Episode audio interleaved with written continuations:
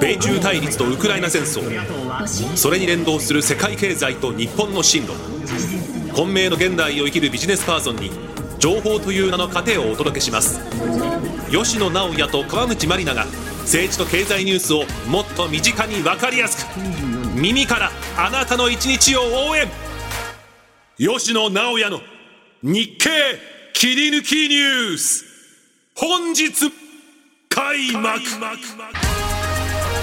皆さんこんにちは。日本経済新聞の吉野直也です。こんにちは。アシスタントを務めます川口真里奈です。さあ吉野さんいよいよ始まりましたね。はい。あの私ラジオは初めてですしてあの今アドレナリンがあの出ております。ドバドバと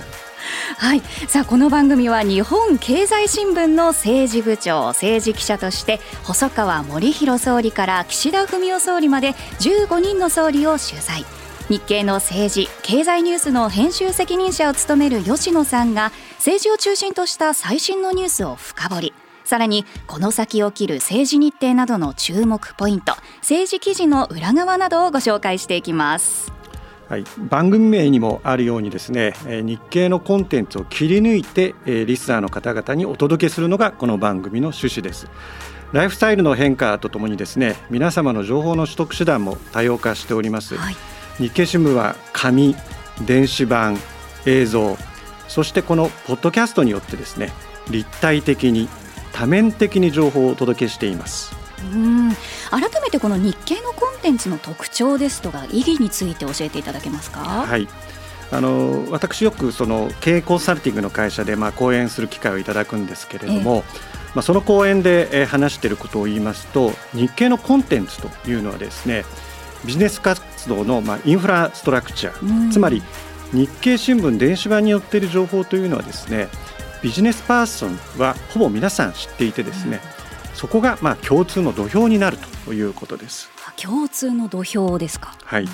まあビジネスは特にそうなんですけれども、まず相手との距離をどう近づけるかということに知恵を絞りますよね。はい、趣味ですとか、まあ距離はどこですとか、まあ好きや好きな食べ物はとかいろいろありますけれども。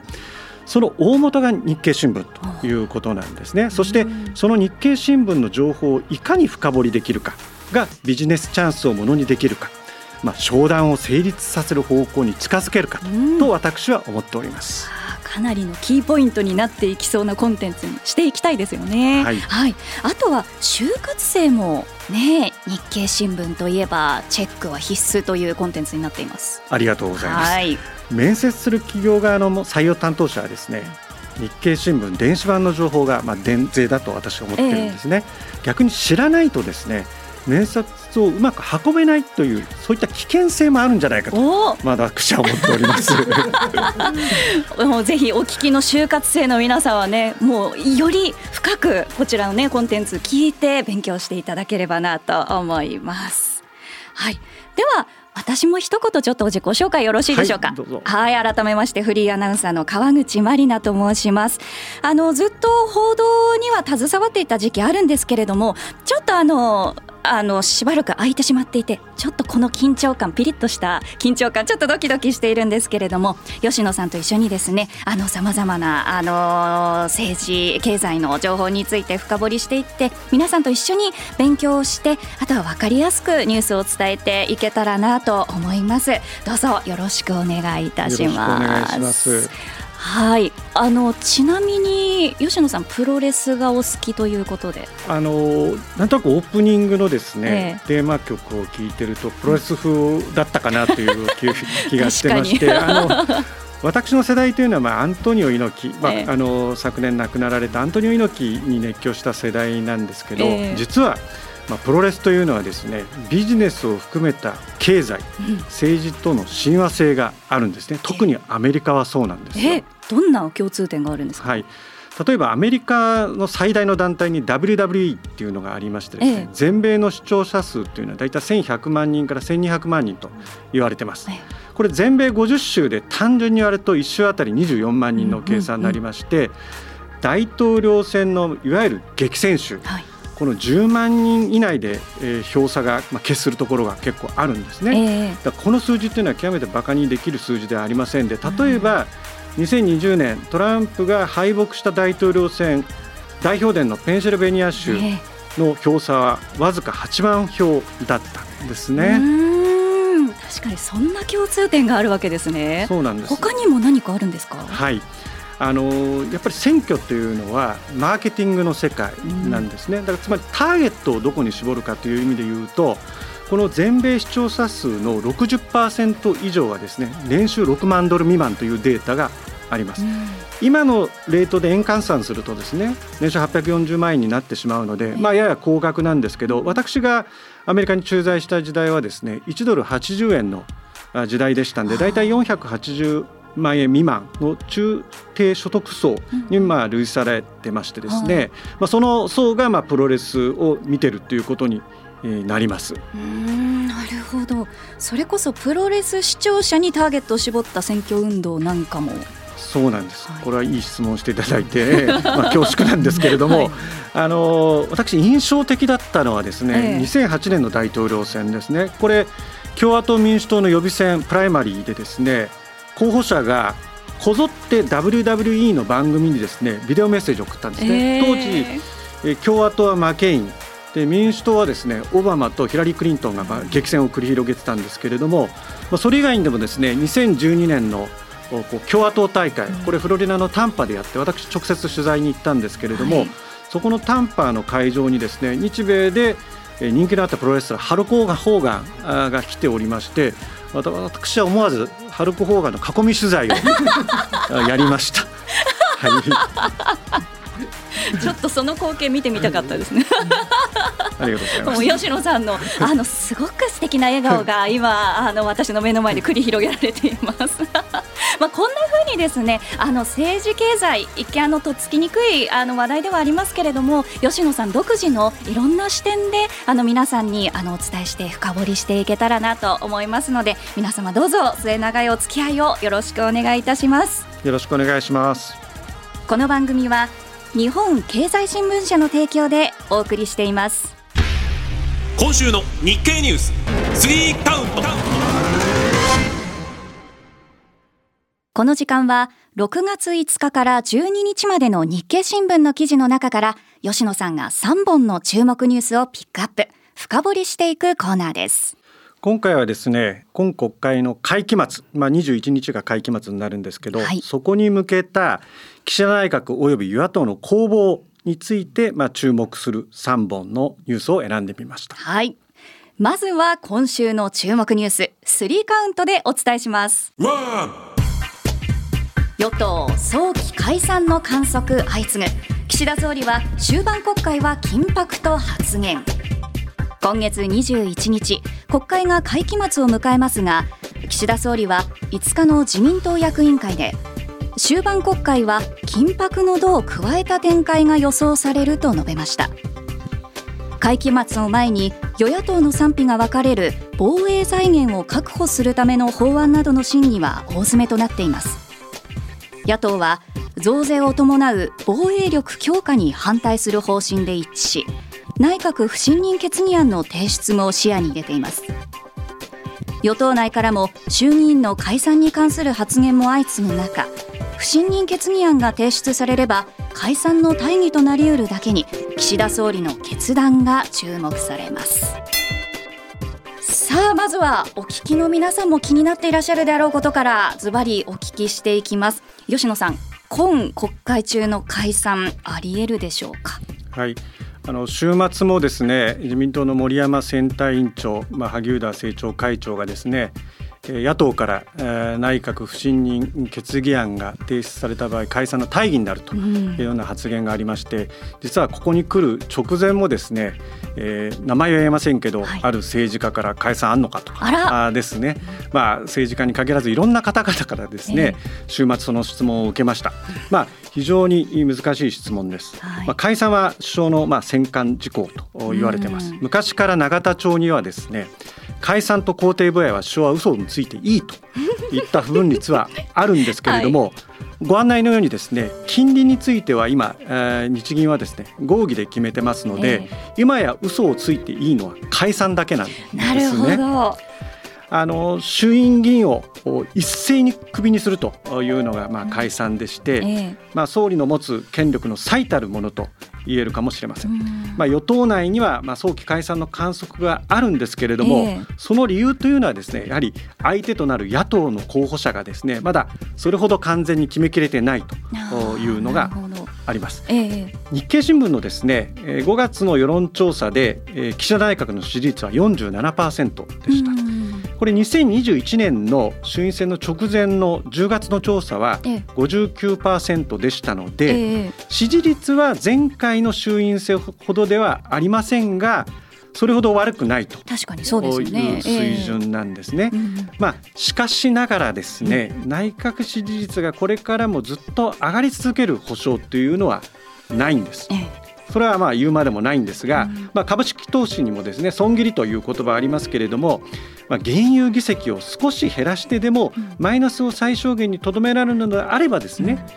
え総理が決断する、まあ、判断の一つにはなると。いうことは言えると。なるほど、まあ、ただ衆議院議員の任期満了までまだ2年以上もありますよね。そうなんですね、うん、ここはあの総理自身がですねまさしくそのことを考えていると思います。えー解散はまだ早いという意見は根強くありまして、うん、えー、自身の総理自身の自民党の総裁任期というのも考えなきゃいけないんですね。すね。うん、総裁任期というのはですね衆議院の任期よりも1年約1年前の2024年来年の9月までで、これもまだ1年以上先の話なんですね。はい、選挙に勝つということと同時にですね総裁選も再選しようというのが岸田総理の基本戦略なので、えー、そう考えるとですね本当は総裁選と衆院選の時期を近づけたいというところが本音なんですけれども、はい、先ほど私があの触れましたように一寸先は政治は闇なんでやはり今株価も上昇してきてました。うん。G7 終わってですねゼレンスキーが広島に来てそれなりに湧いた。もちろんあのご長男のですね秘書官の問題ありましたけれども基本的に支持率は高高水準なのでまあ今やってしまえと思っても不思議じゃないと思います。はい、うんなんて言うんでしょう。なんかこの質問もちょっとあれですけどパーセンテージとかってどのぐらいの割合で吉野さん見てますか？素晴らしい質問ですね。あの解散というのはですね原則国会が開いてなきゃいけないんですね、ええうん、そうすると2024年来年の9月から逆算すると国会を開いている、時期というのはですね、はい、まず今国会1つ、うんうん、で秋の臨時国会が2つ目そして来年の通常国会が3つ目、これちょっと算日の世界になって恐縮なんですけど単純に3で割るとですね、はい。えー、33.3%今国会にある確率は。だけど33.3%っていうのはそんなに低くない。ええ、であの皆さんが解散あるんじゃないかなっていう根底にはですねそういった算日も私はあるのではないかというふうに思っています。先ほど政治はね一寸先は闇とおっしゃってましたけれども今後何がどう動いてどんな風に変わっていくかっていうのも本当にわからないですからそのあたりも細かいところまで注目していく必要がありますね。はい、はい、それでは続いてのニュースこちらです。北朝鮮と再交渉探る。岸田総理首脳会談を早期実現に意欲。岸田総理は8日参議院の財政金融委員会であらゆる機会を逃さず金正恩総書記との首脳会談を早期に実現すべく私直轄のハイレベル協議をする努力を続けたいと発言しました。北朝鮮による日本人拉致問題の解決に向けて金総書記との首脳会談に意欲を見せました。岸田総理は拉致被害者の家族の高齢化が進んでいることなどを念頭に拉致問題は時間的制約のある人権問題としています。はい。ということでまずは金総書記と直接会談することこれはありえるんでしょうか吉野さん。はい、あの総理の言いぶりはですね何かまあ示唆に富んでるような言いぶりなので確かに引っかかるのはですね、我々だけでなく聞いてられる皆様もそうだと思うんですけれども、ちょっと歴史を振り返ってみるとですね、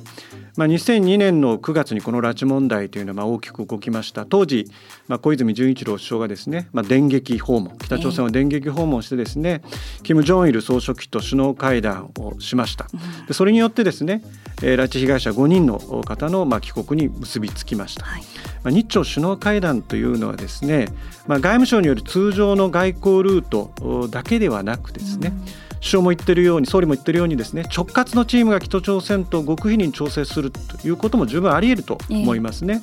もともと岸田総理はですね条件をつけずに金正恩総書記とですね会談するとは表明しております。今回も、えー、拉致問題解決の集会での発言がまあ発端になっておりますので改めて決意を表明したというレベルかもしれませんがですね、まあ、我々はあの何が起きてもおかしくないという構えでですね、まあ、取材をしなければいけない。えー、というのはですね、えー、岸田総理この3月以降を振り返ってみるとですね電撃的なウクライナのキーウへの訪問、ウクライナのゼレンスキー大統領のですねサミット対面参加などですね割とサプライズ、まあ、割とって言っちゃうかサプライズですね、ありました。岸田総理ですねまあああ見えててどう見えてるかっていうのはなかなか難しいんですけれども あまり本当のことを言わないです。これ当たり前なんですね、ええ、外交安全保障の世界でこうなってますああなってますってプロセスを言うこと自体ですね、あまり意味があるとは我々は思ってないので、え、本当のことを言ってないという前提でまあ取材しなければいけないなと。まあ、いうふうに思ってます。ただしもう一つ我々が注目しなきゃいけないのはですね北朝鮮はですね、基本的にはアメリカしか見てません。ん米朝関係がデッドロック暗礁に乗り上げれる時日本に近づいて日本を揺さぶって間接的にアメリカにメッセージを出すと。という意味からするともしかしたら2002年と同じ構図かなというふうにも思います。じゃあもうその直接会談するっていうこともなきにしもあらず。それはですね、あのこれは総理が言ってることの額面通りととってもいいと思います。あのできるかできないかというのはこれはもう別次元の問題で総理ご本人がそこじゃないと解決しない、解決に向けて進展しないっていうのはその通りで、でですんで私がですね会談に向けて動き出すかどうかっていうものの一つのポイントはですねやっぱり北朝鮮って今あの国境付近封鎖してるんですね。えー、あそこの最大の目標って言ったらちょっとあの大げさなんですけれども、うん、やはり金正恩氏がですねコロナに罹患しないかからないということに最新の注意を払ってますんで今基本的には人の往来ストップしてます。もし首脳会談に向けて動き出すんであればですねまず国境付近の動き、それとですね第三国だと思いますけど第三国で日本と北朝鮮の外交官の接触っていうのは当然あると思いますし、その取材はものすごく難しいと思います。極秘裏にあると思います。まあ、その辺ですねポイントは、えー、それこそまあ少し前にはなりますけれども金正恩総書記ちょっとこう体調不良説もあったりしましたからね。なんかそのあたりもこう広い目で見ないといけないですね。その通りです、うん、はいありがとうございます。では続いてのニュースはこちらです。退職金への課税格差是正へ骨太の方針の概要判明。政府が今月6月中に策定する経済財政運営と改革の基本方針いわゆる骨太の方針の中で退職金について同じ会社に長年勤めるほど優遇される退職金への課税制度を改め勤続年数による格差を是正する方針が盛り込まれていることが分かりました。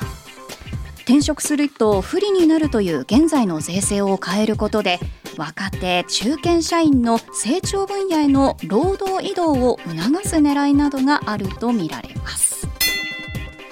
はい、こちらもあの働く人にとってはね関心の高い退職金についてのトピックになりますけれどもなぜこのタイミングでの見直しになっているんでしょうか？はい岸田総理はですねまず就任直後、まあ、総裁選の頃からですね経済成長と分配の好循環を作る新しい資本主義というのを掲げております。これまあよくわからないっていう、はい、あの批判指摘が多いんですけれども、えー、まあその文脈で言うとですね一部の人だけがお金持ちになるのではなくてですねえー、分配を通じて格差を縮めるという考え方なんですが、その議論の中で、えーまあ、この課題がまあ浮上しました。例えば、まあ、同じ会社にですね長年勤めるほど優遇されるというのが現在の退職金の課税制度ですが、えー、まあ、それを改めてですね勤続年数による格差を是正すると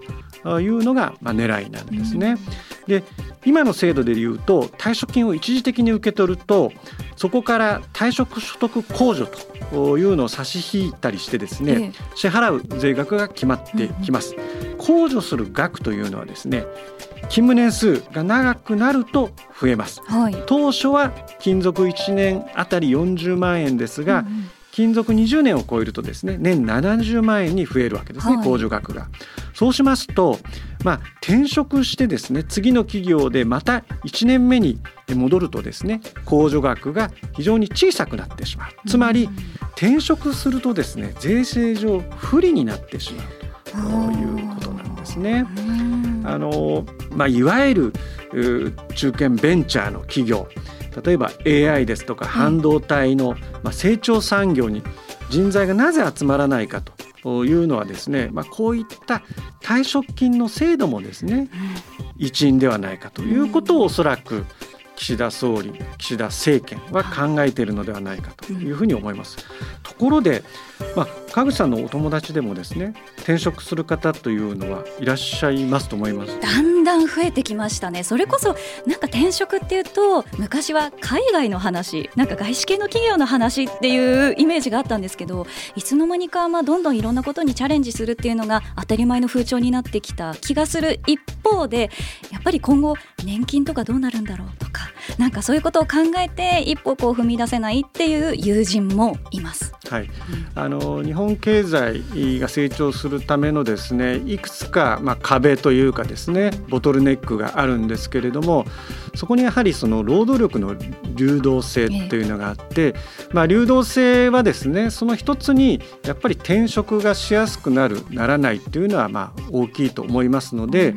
まあ、もちろん日本型のねえー、ロールモデル観光で日本経済が成長してきた、まあ、これは実は1980年代の、まあ、エザラ・ボーゲルさんが、まあ、著書にあるですねジャパンズナンバーワンというところに象徴されるんですけど実はもうそこから40年以上経ってる わけですね。経ってますね。だからそういったまあ成功モデル、はい、かつての成功モデルを忘れるということも実は日本経済がこれから成長するためのマインドセットじゃないかと私は思います。なるほど。まあ、そうなると見直しの時期がいつになるのかとか、まあ、明確にこういつなのかっていうのを早く教えてもらえるといいなその通りですね、ね、ここの手の政策はですね、うん、どうしても掛け声が先行しがちなんで、はい、具体的な数字、うん、時期というのも、あのぜひ政権の方々はですねもしこれを聞いてたらですね、えー、進めてもらいたいと思います。はい。さあここもね、えー、吉野さん注目のニュース3つお届けしてきました。このような形でね今後このニュースについてズバリと切り込んでいきたいと思います。以上日本経済新聞から注目ニュースを3カウントでお伝えしました。今週のフォワードルッキンさあこの時間は直近の政治日程などから重要なものを独自の視点からピックアップしていきます。吉野さん今週の注目は何でしょうか？はい。16日金曜日にあるですね骨太の方針の決定に注目しています。はい。さあ改めてなんですけれどもこの骨太の方針、まあ、よく聞く言葉なんですが一言で言うとどういったものになるんでしょうか？はい。これはですねちょっと語源からあの説明をさせていただきたいんですけれども、はい、総理を務めた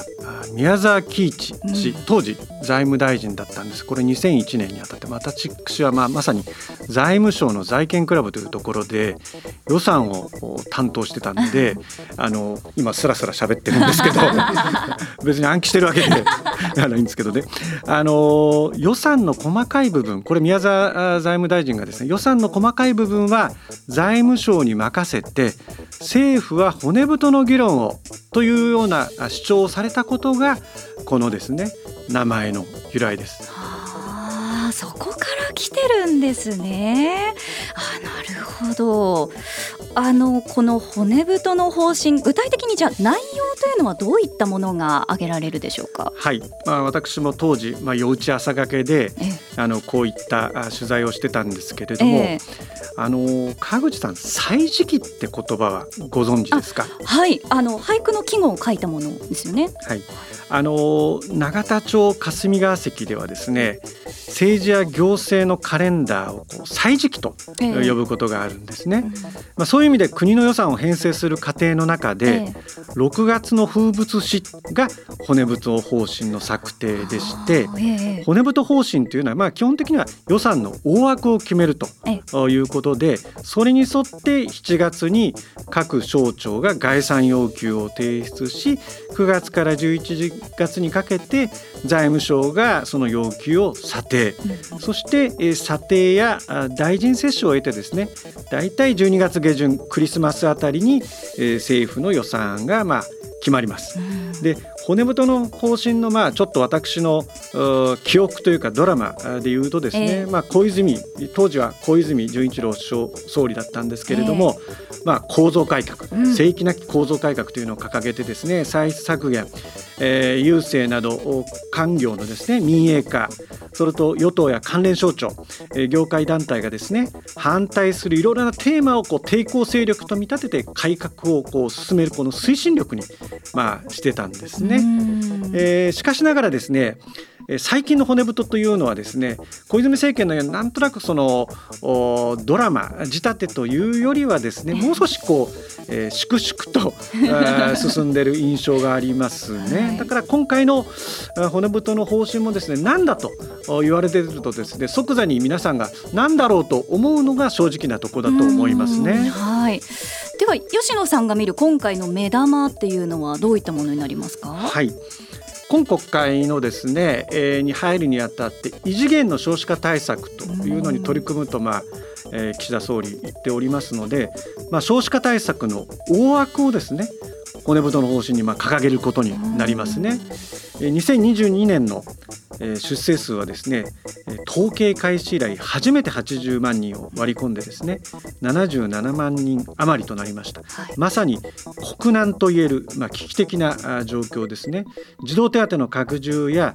出産など経済的負担の軽減をまず骨太で触れますね。で肝心の政策に必要な財源がどれぐらいかというのではですね我々が最もこう報じなきゃいけないんですけれども、はい、それについてはですね多分、えー、細かい数字は入ってこないんじゃないかということを危惧しております。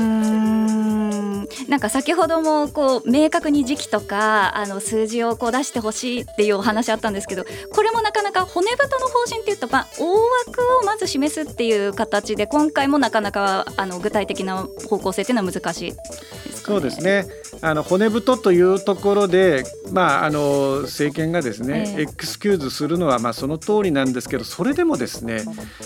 税でやるのか社会保険でやるのか、あとかですね。そういうところぐらいはある程度決めてもらわないとどうかなと思います。じゃあ逆になぜ決めないか。これも実は選挙が近いんじゃないのかと。いう まあ一つのですね憶測になってますね。はいそこにつながっていくわけですね。あとはあの先ほど小泉総理の時はこうドラマ仕立てになっていた。私あのまだその頃学生だったんですけどなんとなくこうなんか国会でわーわーこうなんかこう騒いでるっていうなんかその印象がすごく強く残ってるんですよね。なんかそれってまあ政治への興味につながる一つのなんかポイントでもある気がするんですけど、まあそこはまあ今後はまあしばらくは、まあ、特に岸田総理のうちはまあ粛々とっていう感じですかね流れは。あのまあ総理それぞれタイプがあると思うんですよね。えー、で日本でいうとリーダーシップを非常に発揮する総理というのはですね歴史的には中曽根総理、はい、小泉総理、うん、安倍総理、まあ、菅総理とそんなに多くはなくて、うん、どちらかというと調整型のリーダーが多いんですね。うん、調整型のリーダーは先ほどのその川口さんが言っておられたようにですね小泉総理のようになんかドラマ仕立てというよりはまあ着々と、あの静かに、はい、で着実にと、うん、まああのちょっとこう3時混じってますけれども、えー、まあ、そういったスタイルじゃないかなと思いますね。まあ、骨太の方針含め今後どのような動きがあるのかこちらも注目です。以上今週のフォワードルッキングでした。今週のインテリジェンス。このコーナーは政治記者として長年政治の表舞台から舞台裏までくまなく取材を続けてきた吉野さんがその経験をもとにより深く政治ニュースを知るための情報を皆さんにお伝えしていきます。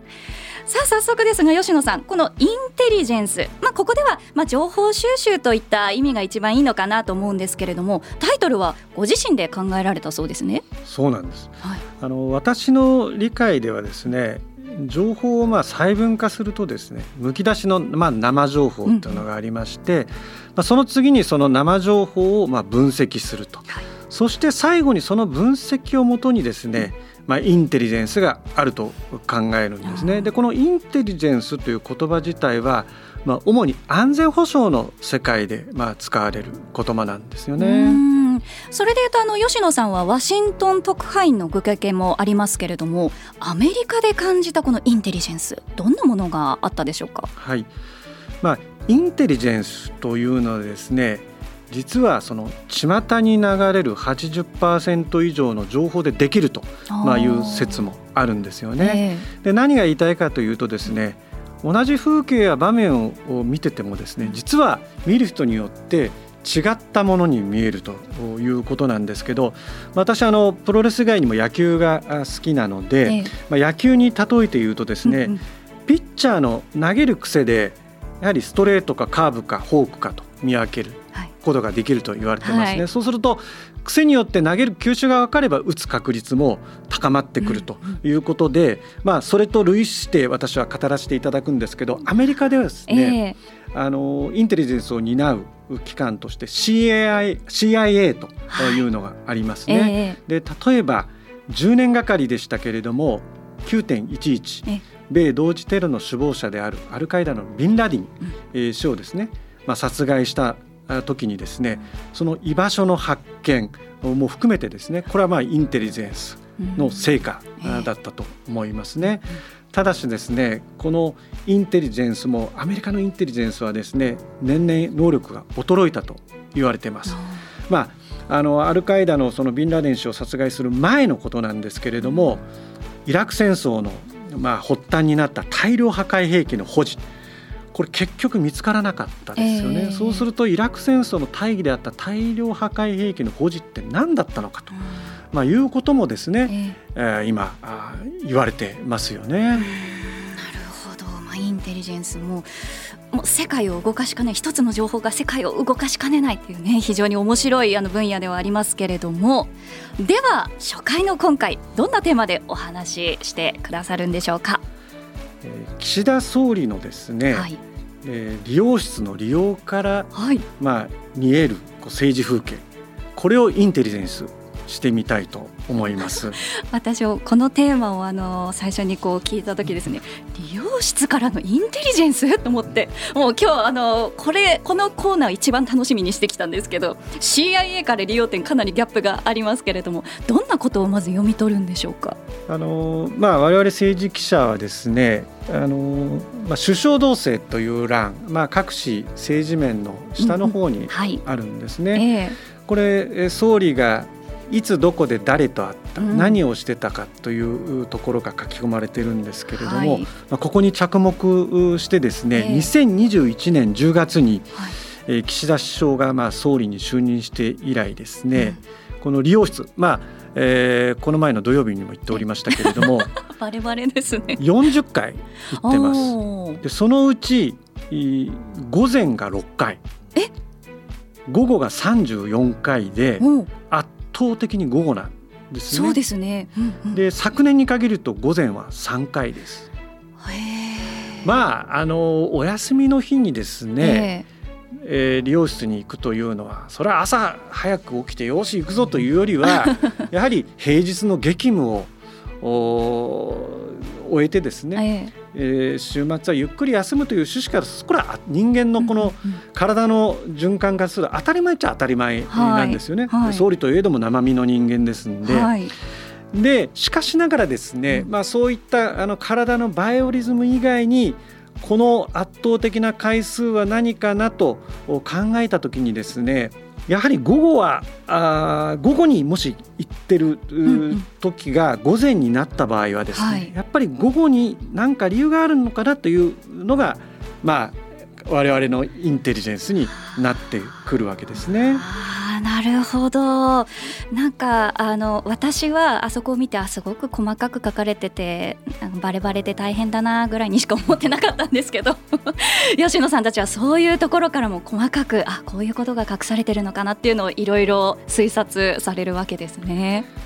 あのまあ、それで言うとワシントン特派員時代もその大統領の動静この動静ってそもそもあるんですか？発表って。これはですね私も向こう行ってあのアメリカ行って驚いたことのいくつかの一つなんですね。よく、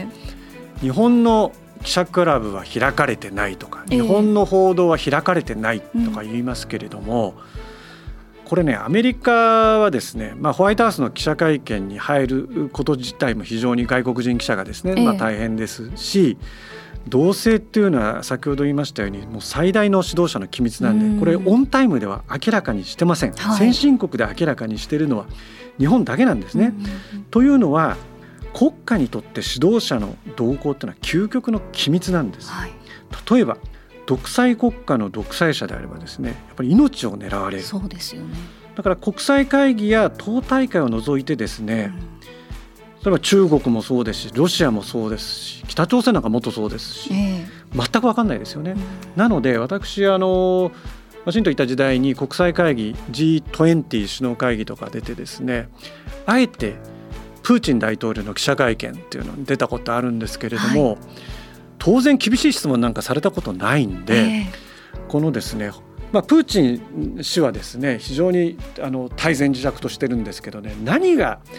あの我々がこの日本で出るアメリカで出る記者会見と違うかなと思ったのは周りがものすごく緊張してる。でよくテレビにも出てるラブロフ外務大臣、もう汗がわーっと流れてて、つまり不規則な質問で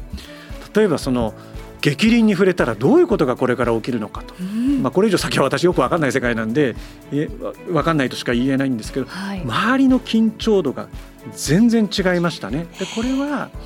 おそらく中国、まあ、北朝鮮なんかももっとそうなんですよね。じゃあもう首相同棲なんていうのはこう日本独自のというかかなりこう異例なことなんですね世界で見ると。これは本当に開かれてると言って、うん、こんなに情報をですね開示して、まあ、我々はね開示しろと。当然言論機関ですから言って、指導者が何をやってるというところで、国家がどこに進むのかというのをお伝えするのがですね仕事ですんで、そこはもっともっと詳細に、えー、明らかにせよというのが仕事ですけれども世界水準で見るとほとんど開示されてないです。面白いですね。ではあの先ほどの話に戻るんですけれどもじゃあ岸田総理が午前に理容室に行った。この時吉野さんはどんなことが分かったんでしょうか？あの具体的には昨年11月の話なんですけれども、えー、あの午前中行ってですね当時いろいろその言ってみれば問題があってですね閣僚の更迭するしないということで、えー、政局は揺れてましたね。はい、でいつがタイミングだというところをみんな測りに測ってて、まあ、閣僚ご自身は自分は辞めないとで総理も別に辞める素振りは見せなかったんですけど私は午前中に行った瞬間にあこれは夕方何かあると思ってですね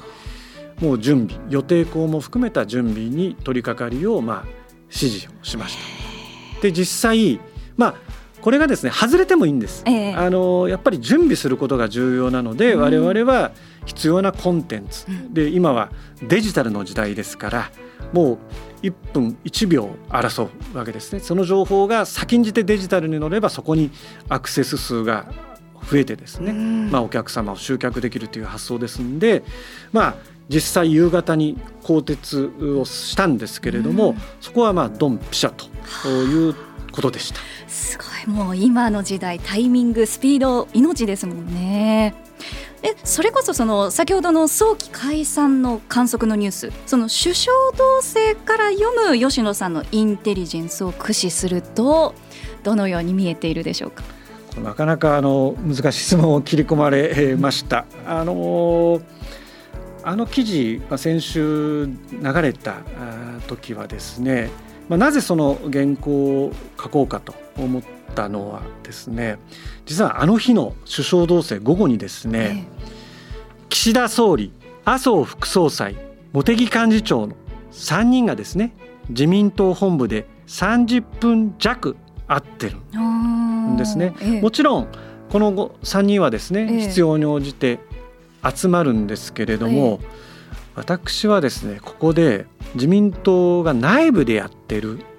いわゆる次期衆院選に向けた情勢調査のデータがですね、開示された開示というかこのお三方がですね見たんじゃないかなとこう疑ってます。これは真偽のほどはわからないです、え。えー、というのはですねやっぱりこれ面白いもんですね。毎日会ってる人間同士ちょっと相手が考え方が変わるとですねそれ伝播しちゃいますよね。あこう空気感っていうんですかね。空気感ですよね。えー、もしかしたら総理解散選択肢にあんのかと。思った時に、えー、それを感じた党幹部、えー、じゃあその党幹部を取材している我々、まあ、総理も含めて取材してますけれども、感じるわけですよ。あれ？雰囲気変わったと。これ不思議なもんで国会内の風紀首相官邸の風紀、自民党本部の空気、そして野党の空気、うん、やっぱりねずっと生の人間がリアルで対面で会ってると雰囲気ってわかるんですよね。面白いって言っていいのかわかんないんですけど 面白いですよね。えじゃあその空気がこう変わったあのその数字っていうんですかねその情勢調査の結果良かったってことですかね？だから誰も何も言わないし そこにそもそもそういう調査があったことすらわからない、えー、けれどもその空気が変わった根拠が、数字が悪かったんじゃないというところがですね、うん、なんとなくみんな想像で思ってるんですね。それが悪くないんじゃないかっていう。そうなんです。うんうんうん、なので我々が日々、まあ、あの新聞記者の、まあ、楽屋用語になっちゃいますけど朝回り夜回りっていうのはですね、えー、定点観測なんですね。毎日あって雑談力って言葉もありますけれどもそれぞれのトピックもちろん、えー、ニュースについての見解や反応を聞くこともあるんですけどこの有力者は何を考えてるのかなと定点観測をする中で、うん変わった瞬間が我々にしかわからない変わった瞬間、はい、その潮の目をですね、はい、変化をつかむというのがまあ腕の見せ所だと思います。インテリジェンスですね。はい。じゃあ21日のその国会の会期末に向けて岸田総理の解散判断はじめ本当に今後も見どころが満載ですよね。もう今日を含めてですね、えー、もうこの1時間、えー、まあ数時間1日2日、まあ、21日まではですね本当に緊張緊迫、うん、ちょっとしたアクシデント言葉、はい、失言がですね大きな政局の変化、はい、で政局の変化というのはですね経済にも連動します、うん、経済に連動するということは当然その中に含まれるビジネスにも連動、はい、ビジネスにも連動する我々の生活そのものに影響しますんで、うん、まあこの続きはですね、はい、日経の新聞 電子版、はい、映像、うん、そしてこのポッドキャスト、うん、まあ、ちょっと言い方難しいですけれども、はい、楽しんでいただければそしてですねこの番組の解説を、えー、結局こうなったじゃないかと、うんうん、全然違うじゃないかと。かね。いやドンピシャじゃなかったと。まあいうことをですねこうフィードバックしていただいて、えー楽しんでいただければと思います、うん、はいありがとうございます。さあ今週は利用点から見える日本政治というテーマでお話ししていただきました。次回はどんなテーマになるでしょうか？はい。まあ、ここいろいろ考えておりますけれどもやはり首相同姓の読み方ということで今度はですね料理店。なぜこの料理店を選んだのかというところからですね、はい、政局世界を